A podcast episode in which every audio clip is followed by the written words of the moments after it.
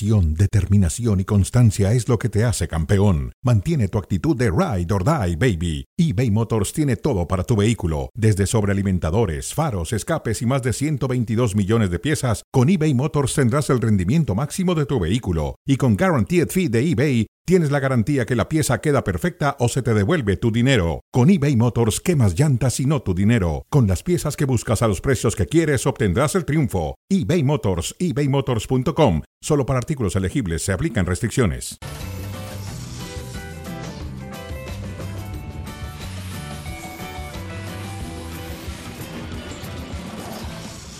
Gusto de reencontrarnos, bienvenidos a Cronómetro, junto a Lalo Varela, quien les habla, Fernando Tirado. Lalo, sabes que te estimo y te deseo un muy buen fin de semana, pero creo que antes de que te vayas a ese fin de semana, te haré renegar al menos en un par de ocasiones. Te mando un fuerte abrazo, ¿cómo estás, Lalo? Ah, no, bueno, con esos buenos deseos, eh, igualmente. Lo que sí le digo así a producción es esto. En lugar de estar hablando hoy de Pumas de la universidad, deberíamos estar hablando de los Pumas. En el Mundial de Rugby perdieron lamentablemente 44-6 en las semis del Mundial. De todas maneras, a todos mis amigos argentinos, felicitaciones. Ser por lo menos el cuarto Sí. del mundo en rugby, mis respetos. Muy Falta el meritorio. duelo por el tercer lugar, ya sea Sudáfrica o Inglaterra. Muy meritorio, de eso no hay duda. Lalo, arrancamos con el primer tema y lo ponemos en la mira, lo de Chivas, que lo ha estado, al menos durante las últimas dos semanas. Un acierto dejar fuera a Vega y a Chicote en el partido contra el Puebla. Después de todo lo que ha ocurrido, parece que se van pisando las decisiones que van tomando, Lalo, porque primero los separan, después los regresan. Se, se, eh, estima que puede ser por un tema de una cláusula contractual que los metería en problemas con FIFA, por eso, por eso los reintegran, pero no los utilizas ahora que los tienes de vuelta. O sea, hablas bien del caballo, hablas mal del caballo. ¿Qué- qué- ¿Hacia dónde apunta esta decisión? Sí, y si es por algo contractual, o sea, la- esto, esto sería todavía ridículo porque debería de haber alguna cláusula por las, por las razones por las que fueron primero relegados, ahora reintegrados. Entonces, ¿por qué? Que porque vencieron al Atlas sin estos dos. ¿Quién es el Atlas? Un Guadalajara inconsistente en la cancha, inconsistente como, como club deportivo, permite, acepta, acepta, perdona, reintegra y como decías, lo del Chicote termina su contrato en diciembre, lo de Alexis Vega todavía no se sabe. Eh, yo creo que tomen una decisión, sean valientes y tomen una, déjenlos fuera, tengan pantalones. Ahora, Lalo, bueno, evidentemente pasa por un tema de valor, pero un tema de inversión, porque Vega es uno de los futbolistas mejores pagados en la liga y Chivas pues trata de que no se le devalúe en esta toma de decisiones y tratando de aplicar medidas disciplinarias. La otra, Lalo, es cómo impacta esto a un vestidor en donde primero los separas y les dices, miren, a los que se porten mal los vamos a echar para afuera, pero después pues no hay bronca, los vamos a traer de vuelta porque hay una cláusula de FIFA que los va a proteger durante un mes. O sea, esto le abre la puerta a que las indisciplinas sigan siendo un festín en el Guadalajara. Sigan. Bueno, eh, así es el fútbol, ¿no? Así es FIFA, todas las cosas que están pasando. Yo, yo no entiendo.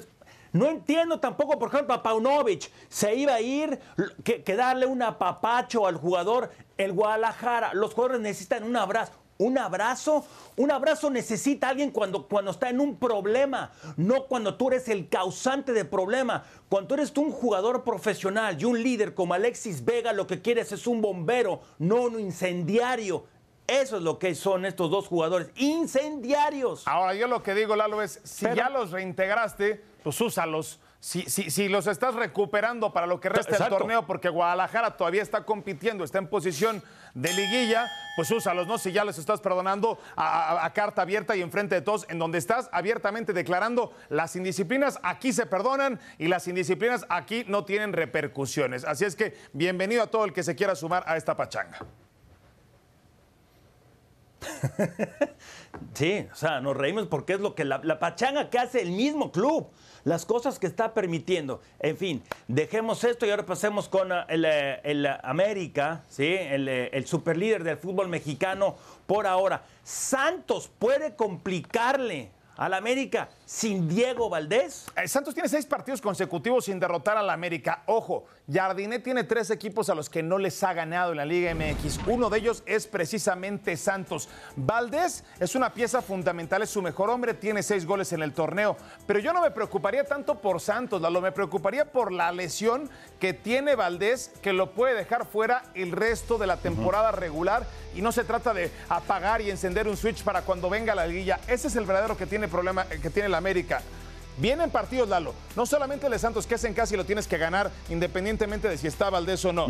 Después vas a Monterrey, vas a San Luis, recibes a Tijuana y vas contra Tigres. Es decir, visitas Monterrey dos veces en las próximas cinco fechas, dos de los compromisos más complicados en el fútbol mexicano. Eso es lo que le tiene que preocupar a la América. Y la otra cosa que le tiene que preocupar a la América es, lo mandaron, Lalo, con una carta como cuando te mandaban a la escuela, mi hijo está enfermo, no puede entrar a la clase de educación física. Así lo mandaron a la fecha FIFA. No sé si te llegó a pasar, a mí sí me llegó a pasar, y más en esta época del año. Pero lo mandaron de esa forma y le dijeron, por favor, porque Santiago Baños ya lo declaró abiertamente, por favor, cuídenlo, no lo utilicen a fondo. Y contra Venezuela van y lo meten 87 minutos. El América en ese sentido no pesó absolutamente nada con Comebol, con Chile, para que les dosificaran a un futbolista que ellos consideran tan importante son las consecuencias de nuestra liga muy X. Ya se los he dicho un montón de veces, pero muchos no me entienden. Estoy de acuerdo con todo lo que dijiste. Después, el América en los últimos 10 partidos, 8 victorias, solamente 2 eh, empates, no ha perdido. Bueno, en todo el torneo solamente un descalabro. 17 goles a favor, a favor por solamente 6 en contra. Sí, en los últimos 18 partidos entre todos los equipos no han siquiera empatado. Y luego, ¿En serio? ¿Les va a preocupar Santos? La manera en que ha perdido, pierde contra León, pierde contra Nicaxa, pierde contra Pachuca. Al América no debe de preocuparse de eso. Lo dijiste tú en el, inicio. Es necesitan que esté Valdezano en esta parte final del torneo una nómina como la de la América, con Henry Martin, con Quiñones, eh, con Leo Suárez, que seguramente va a ser quien tome el lugar de, este que está lesionado de Valdés, me parece que no tiene ningún, ninguna justificación para no ganar ese partido contra Santos, en donde parten como grandes favoritos. Hablemos de otro popular, no quiero decir grande porque hace mucho que lo dejó de ser el equipo de Pumas, Lalo, eh, que en este momento me parece que es ¿Tú lo consideras así el impostor? Porque el lugar en el que ocupa en la tabla se ha mantenido en ese top 5 el conjunto de Pumas, actualmente en la posición número 3. Se enfrentará a Monterrey, uno de los más complicados en este momento. Monterrey que está en la posición número 8, pero con un plantel muy poderoso. Cuando vemos los números de los Rayados, que no les ha ido nada bien en Ciudad Universitaria en los últimos cinco partidos. Pero Pumas, Lalo, venciendo a Monterrey, se legitima queda ya eh, automáticamente como un contendiente rumbo al título del fútbol mexicano? Eso sería un muy buen resultado, por supuesto. Ya veíamos que cómo les ha ido. Primero, a ver, ¿qué, es, qué, es, esa palabra de contendiente? Yo creo primero son los protagonistas, después son los contendientes y después los pretendientes. bueno, digamos protagonistas, la, protagonista. Por ahora por ahora yo creo, yo creo que este equipo puede, puede ser pretendiente, pero aún ganándole a Monterrey no. Y, lo que decía tú de, impostores, puede que, puede que lo sean. El año pasado, ¿dónde quedaron al término de la, de la fase regular? Puesto 14. Con este equipo yo sí tengo mis reservas. No nada más es contra Monterrey. Yo quiero consistencia, varios partidos derrotando equipos que estén arriba y después veremos si pueden estar en el segundo nivel, no hasta arriba como protagonistas. Ahora tienen a un técnico que lo ha sido, que ha sido protagonista, que lo fue con Monterrey, que lo fue con América, que lo está haciendo con Pumas y los está O sea, Lalo, no hay que desestimar que este equipo hace no mucho tiempo con Rafa Puente del Río estaba arrastrando la cobija, estaba arrastrando el linaje, estaba arrastrando el apellido y hoy estamos hablando de Pumas en la tercera posición de la tabla. O sea, sea, el cambio me parece que no, ni, el más optimista aficionado a los Pumas iba a ocurrir de esa forma. A mí me parece que por el momento que está atravesando América, sí Pumas puede alcanzar la parte más alta de la curva de rendimiento para acabar el torneo y sí ser contendiente real para el título, ¿eh? Tú eres, tú eres más de NFL, de NBA, de, eso, de ese tipo. Lo que cuenta no es temporada regular es en postemporada, acá en Lilla. Yo, no hay duda, no hay duda de lo de Mohamed.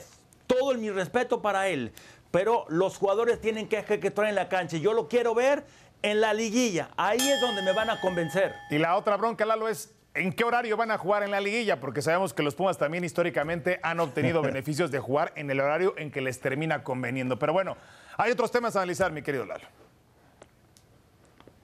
Por supuesto. Ahora, se viene algo en, en, otros niveles, ¿no? En la estratosfera, si es que tenemos que tomar el ascensor, ir muy arriba, porque estamos muy abajo, hay que ir muy arriba. Y mientras tanto, los mandamos con esto que dijo a mí no me gustó mucho lo de Pep Guardiola porque fue muy. Ahí, se quedó en medio, Guardiola. Always I said that the Ballon d'Or had to be two sections. One for Messi. Done. And after look for, for the other one. So Halle should be win. Yes or yes. So we won the travel because scored 50, I don't know, million goals. But of course, Messi if you tell me the worst, the worst, the worst season of Messi is the best for the rest of the the players. So both deserve it. So what can I say? So egoistically, I would say that I want Erling because he helped us, you know, to achieve what we achieve. I would love it, you know. But until third, if Leo wins, they won the World Cup. So.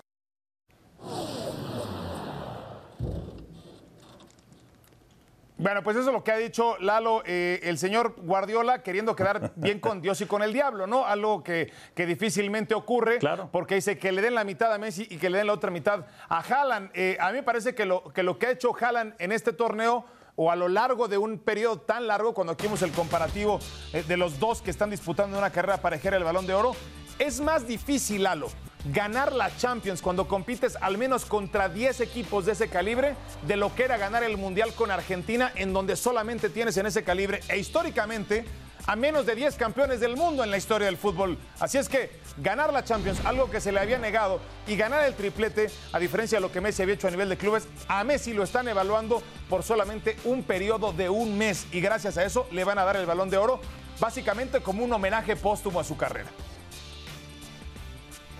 Lo resumiste perfectamente. Exacto. Aquí deberían de hacer una diferencia justo como tú lo dijiste. Esto es por lo que tú hiciste en los últimos 12 meses, en una, lo que haces en un año. No hay duda. Lo de Messi es, por ejemplo, entonces, entonces, ¿para qué das el premio en todos los otros deportes cuando estaba en activo Jordan? Todo el mundo sabe que Jordan era el mejor. En esta, en, en esta época, el, mejor basquetbolista va a ser, siempre ya saben quién.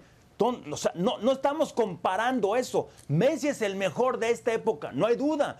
Pero lo que hizo Haaland es para darle el premio a él. ¿Para ti es más difícil ganar el Mundial jugando con Argentina o ganar la Champions jugando con el Manchester City, Lalo? Sí. Lo que pasa es que él ganó el Mundial pero lo que tú dices está bien basado, está bien argumentado, pero el mundial es el mundial. También. Sí, sí. O sea, entiendo, el mundial es el, espectáculo que la gente se detiene a ver cada cuatro años, pero no tienes un mismo nivel de exigencia y de competencia por un periodo tan largo como no, es una Champions, ni tantos clubes que aspiren a ganarlo, porque el mundial aspiran a ganarlo seis, Lalo. No, no más. de acuerdo en eso. ¿No? Pero el mundial es el mundial. Bueno, pues entonces. Yo a lo que voy es el otro ganó un mundial y el otro fue regular 12 meses, aunque en los últimos 8 partidos no anotó gol Haaland. Aún así, yo se lo, se lo daba a Erling Haaland. Deberían de publicar un disclaimer del Balón de Oro, Lalo, en año mundialista en donde digan las ligas, las Champions, las copas, no las vamos a tomar en cuenta. El MVP del Mundial va a ser automáticamente el Balón de Oro, ¿no? Y, que se quiten, y que se quitan de, cualquier problema. Bueno, vámonos de frente, Lalo, con Checo Pérez, que por cierto en estos momentos está corriendo en Austin las clasificaciones. No han sido semanas fáciles para el piloto mexicano y no lo está haciendo este momento tampoco con su escudería. Eh, y ya está, evidentemente, en riesgo cuando aquí vemos las últimas tres carreras de Checo en Qatar, el retiro en Japón y el octavo lugar en Singapur. Lalo, ya se le está viendo por el espejo retrovisor y muy cerca Luis Hamilton a Checo Pérez. La diferencia ya no es tanta, los 244 puntos de Checo por los 199 de Lewis Hamilton, cuando van a quedar después de Texas cuatro carreras restantes en el calendario y eso me parece que aumentaría esta discusión de si merece o no seguir en Red Bull, porque Ricardo está también ahí, Daniel Ricardo, en la lista de espera para tomar ese volante, ese asiento de Red Bull. Si Hamilton pudiera superar a Checo en Austin y rebasarle en ese segundo lugar de la carrera de pilotos. A ver, de eso no hay duda. Checo ha perdido mucho en, los, en las últimas tres carreras, solamente cinco puntos. Hamilton en las últimas 12 ha, conseguido por lo menos puntos, sigue sumando. Checo fue en los últimos dos grandes premios en Estados Unidos, aunque uno fue en Miami, fue cuarto y tercero. Ha sido subcampeón de Estados Unidos los últimos dos Hamilton. Está cerrando muy fuerte Hamilton. Eh, tiene, tiene que estar siempre, eh, al menos que trabajar totalmente para Checo, ¿no? del británico. Tienen que trabajar totalmente para Checo en estas cinco carreras si quieren defender ese podio. Y por lo que uno lee y por lo que uno escucha de parte, porque le están pateando dentro de la misma casa, ¿no? Lo que ha dicho en repetidas ocasiones el, el señor Marco Helmut Marco, que ha hablado de lo que Checo Pérez está dejando de hacer con el equipo. Aquí está lo que dice Checo: Estoy al 100% comprometido con mi trabajo, tengo tu contrato para el próximo año y estoy seguro de que no será mi último contrato en la Fórmula 1, como diciendo, si ustedes no me quieren, Red Bull, no se preocupen, habrá trabajo en alguna otra escudería y creo que está en lo correcto Checo con 33 años de edad, pero la otra es, qué difícil, Alo, trabajar en un ambiente en donde el patrón todos los días te está recordando que no eres lo suficientemente bueno, ¿no? Sí, eso no es nada fácil. Eh, yo entiendo lo de Helmut Marco, es un, un, asesor que sí te mete presión y que no dice lo que uno quisiese escuchar. Ahora, los, y esto es otra realidad, no hay duda de que él es un buen piloto, por supuesto que no ha rendido como debería también. Dos, otro, lo que tú decías en el, en el, en el tema anterior, tiene que trabajar más para él. En, en, muchas carreras no ha sido así. Y el último punto es, no es tan fácil decirle no a todo lo que trae Checo Pérez a Red Bull. Recordar que Red Bull, antes de que llegara Checo Pérez económicamente estaba en problemas. Llega Checo y cómo ha cambiado la historia. Seguro, porque trae consigo a un bonche de patrocinadores y por supuesto de una afición que está ávida de verle en el Gran Premio de México y que ojalá esto termine como una buena historia de película en donde Checo se afiance en la segunda posición de la carrera de pilotos cuando se corra en el Autódromo de los Hermanos Rodríguez. Y la otra, Lalo, es quién va a ser el guapo que se tenga que fumar los desplantes de Max Verstappen como Checo también me parece que ha tenido que tomar una y otra vez medicamento para el dolor de la panza porque vemos la forma en la que se comporta como un niño malcriado. Un gran piloto ciertamente, pero completamente indisciplinado y, y no hace equipo, evidentemente. Checo Pérez me parece que en ese sentido también no se le valora lo suficiente en Red Bull, ¿eh? No, eso es, de eso no hay duda. La situación es esta. También yo creo esto, que por ciertos comentarios que no fueron, obviamente no fueron de Sergio Pérez, muchos, y esto duele, a los mexicanos les duele, ¿sí? Pusieron más arriba de lo que era Pérez. En algún momento alguien dijo, es como haber visto a Cena y a Prost. Epa, cuando los dos estaban en McLaren, los dos habían sido ex campeones del mundo. Sergio todavía no está al nivel de, de, de Verstappen, ni cerca. Bueno, ojalá, ojalá algún día lo podamos decir, ¿no? Que haya sido campeón del mundo y que está compartiendo ojalá que sí, pero con, con, alguien más. Bueno, eh, cambiamos de tema, Lalo, para hablar de lo que ocurre con los Astros que están jugando en este momento el partido, que por cierto en español está mal dicho, pero es una buena expresión, el juego pivotal número 5, solamente es una palabra que se utiliza correctamente en el inglés, pivotal game, en contra de los Rangers. Después de empezar 0-2 la serie, perdiendo los dos primeros juegos en Houston, Lalo, han ganado los siguientes dos en el parque de los Rangers Nunca un equipo que ha perdido los primeros dos en casa ha logrado remontar para ganar una serie en este formato en el que están enfrentando los equipos tejanos. Aquí está lo que ocurre con un Jordan Álvarez inspirado con siete remontadas. ¿Terminarán con la remontada de este equipo? Hemos visto básicamente todo en los últimos seis, siete años, Dalo pero que remonte en una serie de 0-2 en final de la serie nacional de, eh, la serie de la Liga Nacional, e, eso es algo que tienen pendiente. ¿eh? Por algo están buscando su tercera serie mundial. Ya hablaba de Jordan Álvarez. Y si no funciona él, está Alex, está José Altuve. Y si no, está Breckman. Y si no, está José Abreu, que no inició bien la temporada, pero ¿qué me dices del bambinazo de tres carreras? Y si, y si no está, va a surgir alguien más. Berlander, ahí está también.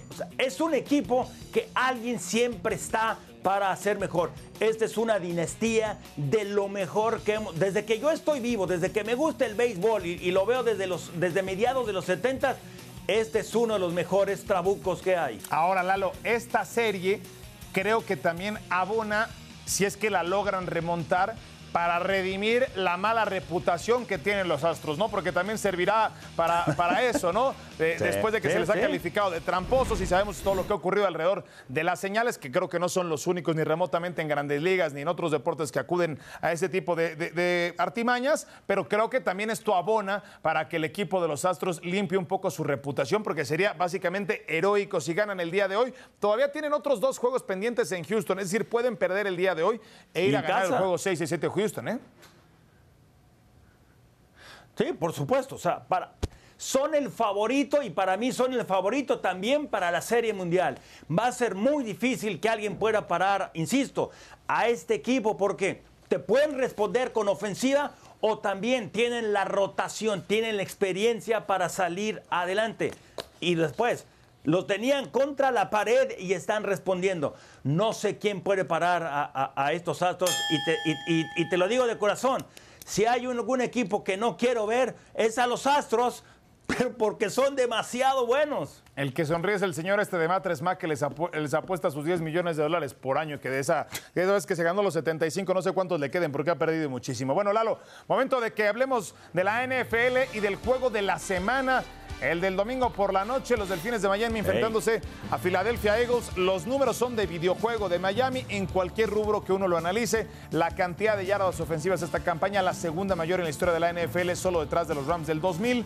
Eh, lideran la NFL en yardas por pase, en yardas por acarreo. Cuarto equipo desde la fusión del 70 que lidera ambos rubros, entrando a la semana siete o posteriores, siete touchdowns de al menos 40 yardas, es decir, jugadas explosivas, parece tenerlo absolutamente todo este equipo. Eh, Tyreek Hill, una temporada de locura, y eso que no ve video, o al menos eso declaró, 814 yardas por recepción tras seis juegos, la segunda mayor cifra en la historia de la NFL. Luego de las 819 de Don Hudson en el 42 y cuatro juegos con al menos 150 yardas por recepción. ¿Crees que sea Filadelfia ese equipo que lo pueda detener? Porque más allá de ese juego contra Búfalo Lalo, uno analiza a los rivales a los que ha ganado y tienen un acumulado de 5-24 de récord. O sea, me parece que también hay que darle un poco de perspectiva a la gente de contra quién ha ganado y cómo es que ha ganado Miami. Sí, por supuesto, aunque también yo no quiero quitarle nada, lo que está haciendo Mike McDaniel es histórico, es un cerebrito este, este hombre, pero yo creo que a Filadelfia les sirvió el que los hayan ubicado la semana pasada. No han estado jugando bien, pero este deporte, la violencia con inteligencia sigue siendo un factor. Esto sigue siendo fútbol americano. Y te les digo esto, voy a comparar a Miami con los Cowboys. ¿En qué sentido? Es un equipo que cuando la ofensiva está adelante, ¿sí? es muy difícil alcanzarlos porque es puntos, puntos, puntos, puntos.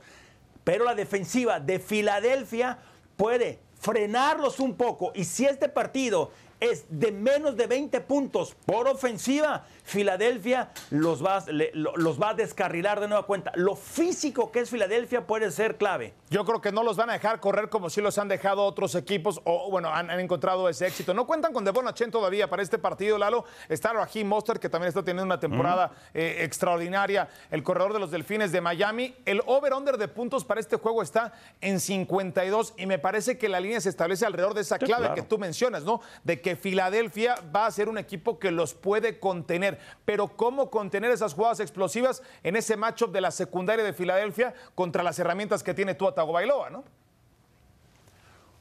Fernando, juego terrestre, juego terrestre. La ofensiva de Filadelfia se basa en el poder. Sí puede lanzar, aunque no está siendo muy certero en esta ocasión Jalen Hurts, pero es un coreback corredor. Tiene a DeAndre Swift, pases cortos con Gathered, su ala cerrada. Si ganan el tiempo de posesión, eso va a ser clave y van a disminuir de esa manera a Miami. Si alguien me quiere seguir mi pick, yo por cierto jugué las bajas ¿eh? para ese juego de Filadelfia ante Miami. Me parece que la gente se va a ir con esa ilusión de que van a hacer muchísimos puntos. No he enfrentado a un rival de esta calidad. Eh, hablemos del tema de la ONEFA que se hizo viral desafortunadamente por una mala jugada, por un chip shot de este chico por parte del Politécnico Osvaldo eh, Canchola eh, en este encuentro la semana pasada contra los Borregos Monterrey.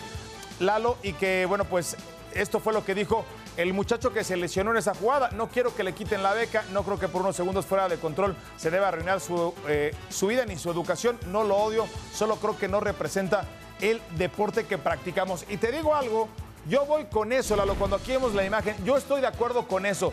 Eh, Es un chip shot, es, una muy mala decisión en un momento de frustración en un partido que estaban siendo vapuleados 37-0, pero me parece que tampoco le puedes cortar la carrera a un jugador en esta etapa porque no es profesional. Recordarás a Nick Saban en ese mismo discurso, Lalo, hablando de, un, de, de múltiples jugadores que ha enfrentado y que ha dicho, ¿qué quieren? Que les quite la beca, que se vayan a, a entonces a robar, que se vayan a delinquir, que no tengan la oportunidad de estudiar en una universidad como estas. Me parece que hay que darle una segunda oportunidad, ¿eh? Sí, por supuesto. Y mira, y aunque hubiera sido profesional, de haberle, o sea, castigarlo de por vida se me hace sí demasiado fuerte. ¿Que es grave lo que hizo? Sí, es una suspensión para un año, sí, yo creo en eso. Un año que no, que no vaya a haber acción y mis respetos para el jugador del TEC de Monterrey, un digno representante de este deporte, pensando. Él, a él, él fue el agredido y la manera en que está respondiendo, yo le doy toda la razón. y seguramente involucrarlo de alguna forma dentro del mismo programa a este muchacho para, para tratar de, de que el manejo ¿Eh? de las emociones sea mejor, ¿no? Porque creo que eh, no, no es lo mismo y quien ha jugado fútbol americano, Lalo, y platicas con muchos de ellos, esa es una práctica mucho más común de lo que se piensa, ¿no? Tristemente. Sí, sí, ahí lo, lo captaron, sí, fue, fue- es, es lamentable, por supuesto, y ojalá esto se aprenda.